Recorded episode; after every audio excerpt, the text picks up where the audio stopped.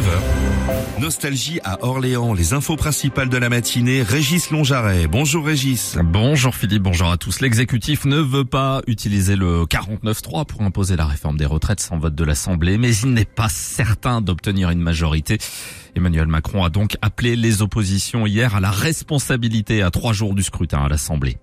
L'intersyndicale poursuit ses actions pendant ce temps-là. Un piquet de grève est en cours hein, depuis ce matin devant la centrale nucléaire de Dampierre-en-Burly. Euh, distribution de tracts aussi euh, à proximité sur un rond-point. Et puis une distribution aura lieu aussi en fin de matinée dans le parc de la Saussaille à Saint-Cyr-en-Val. Demain, cinq cortèges sont encore prévus dans le Loiret. Plus d'interpellations, moins de plaintes pour vol avec violence, mais des cambriolages et des vols à la tire en hausse. C'est dans les grandes lignes le bilan de la délinquance pour la ville d'Orléans. Il était présenté hier à la presse quelques heures avant la tenue du conseil municipal. Des éclaircies sur le Loiret, alors parfois timides, parfois plus importantes. C'est un temps assez instable à cause du vent d'ouest puissant ce matin. En tout cas, les averses, elles, seront rares. On glisse vers un temps plus calme. Les températures 8 degrés ce matin, jusqu'à 12 degrés euh, cet après-midi, notamment du côté de Jargeau. Tout de suite, André Michaud vous accompagne ici en Nostalgie. Bonne journée.